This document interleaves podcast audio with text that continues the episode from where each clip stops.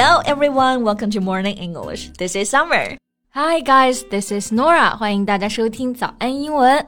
节目开始之前呢，先说一个小福利。每周三我们都会给粉丝免费送纸质版的英文原版书、英文原版杂志和早安周边。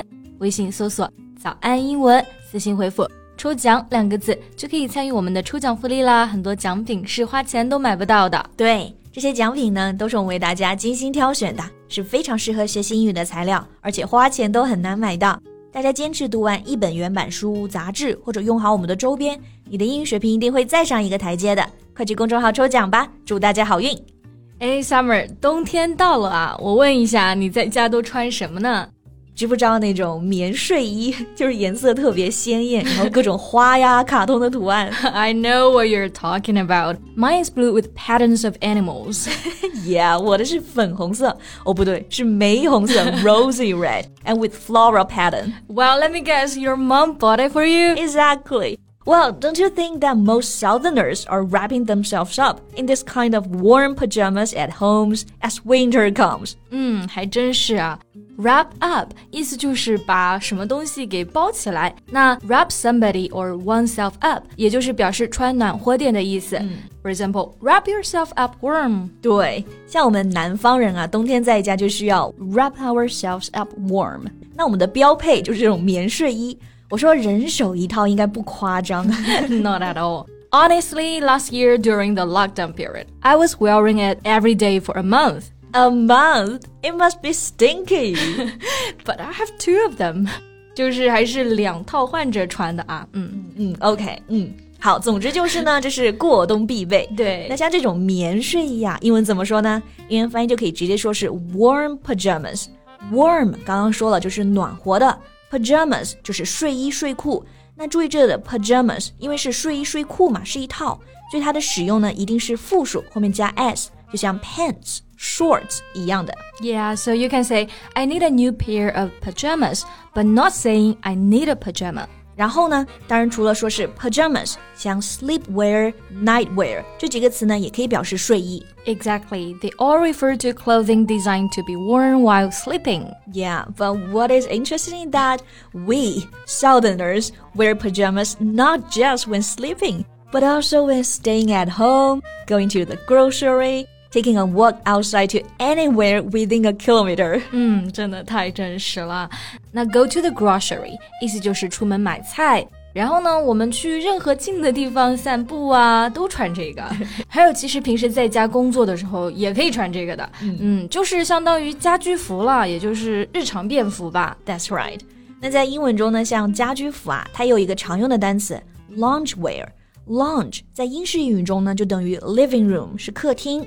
So loungewear is the clothes you wear at home. Yeah. So I always change into my loungewear the minute I arrive home. 对，都是这样，到家就马上换上自己的家居服。嗯，那在南方的冬天呢，主要就是刚刚讲到这种 warm pajamas。 So why are we so obsessed with it? I think there's so many reasons. So let's deep dive into it in today's podcast. 那我们今天的所有内容呢，都整理成了文字版的笔记，欢迎大家到微信搜索“早安英文”，私信回复“加油”两个字来领取我们的文字版笔记。Okay, Summer, what do you think is the most important reason? Well, maybe it's because unlike those in the north, most southern homes do not have central heating. 嗯，我觉得是讲到点上了。嗯、南方不像北方是有集中供暖的。如果是在北方的室内呢，可能就穿一件长袖或者是 T 恤就好了。对，尤其洗澡最舒服了。嗯，像这个 heating，它做名词呢，就是供暖或者指的就是暖气设备。这个 central heating 就是集中供暖。对，because we don't have it, thick cotton pajamas become effective and warm clothing to fend people off the cold indoors. Exactly. Fend somebody off something. This means to protect yourself from something or somebody that is attacking you. 意思就是抵御啊，抵挡来自某事或者某个人的攻击。那 fend people off the cold indoors 指的就是抵御室内的寒冷了。那我们选择的方式就是穿棉睡衣。对，这就是物理方式的遇冷了。Okay, so despite the garish design. People also find it a convenient choice compared with a down jacket. It's cheap and sturdy and good for laundry. 是的，虽然颜色比较土啊，但是如果你冬天到过南方的城镇或者是农村啊，多半你们在街上都能够看到有男女老少穿着这样的棉睡衣在外面闲晃。主要呢是因为它便宜、耐脏，还挺结实的。 Right？那这种颜色啊，非常艳，甚至是俗气。 英文中呢，就一个单词 garish。对，注意这个单词的发音不是读作 garish，而是 garish，中间的字母 a 呢就是发的 a 这个音。那它指的呢就是 very brightly colored in an unpleasant way，主要是形容颜色，而且是个贬义词。嗯，对。然后刚刚还提到一个单词啊，就是 a down jacket，意思就是羽绒服。这里的 down 不是指的方向向下，而其实指的就是那种绒绒毛，所以它做名词就是羽绒。Yeah, so the warm pajamas are considered to get more bang for your buck than down jackets. 这里有个短语很有趣啊，get more bang for your buck。yeah. bang 在这里指的就是 excitement，激动、兴奋。对，那这个 buck 代指的钱，所以刚刚这个短语意思就是呢，性价比很高。 Exactly. So, for example, most people were purchasing daily necessities on the Double Eleven because it gets the maximum bang for your buck.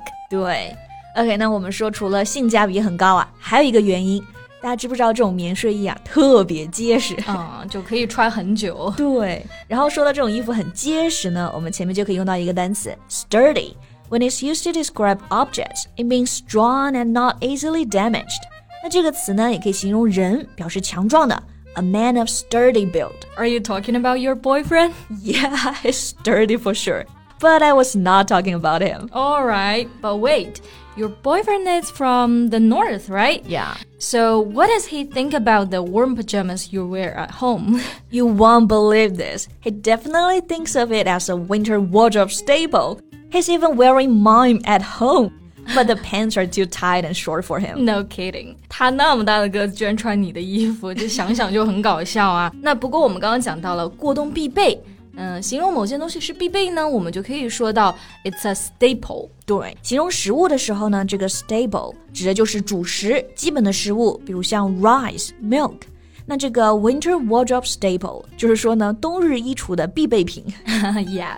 for instance, except the warm pajamas, long johns, and thermal underwear also are my winter wardrobe staples. Yeah, me too. And also sweaters, 毛衣也是。对，刚刚还提到了一个 long johns，就是秋衣秋裤，而 thermal underwear 就是它的升级版本，保暖内衣裤啊。对。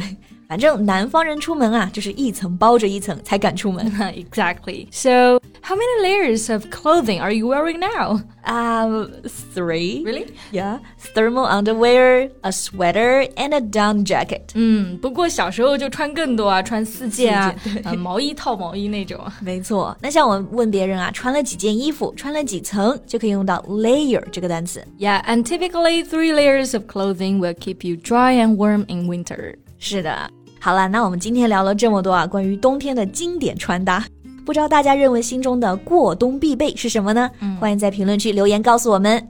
那么今天的节目呢，也到这里结束了。最后再提醒一下大家，我们今天的所有内容都整理成了文字版的笔记，欢迎大家到微信搜索“早安英文”，私信回复“加油”两个字来领取我们的文字版笔记。So thank you so much for listening. This is Nora. This is Summer. See you next time. Bye. Bye.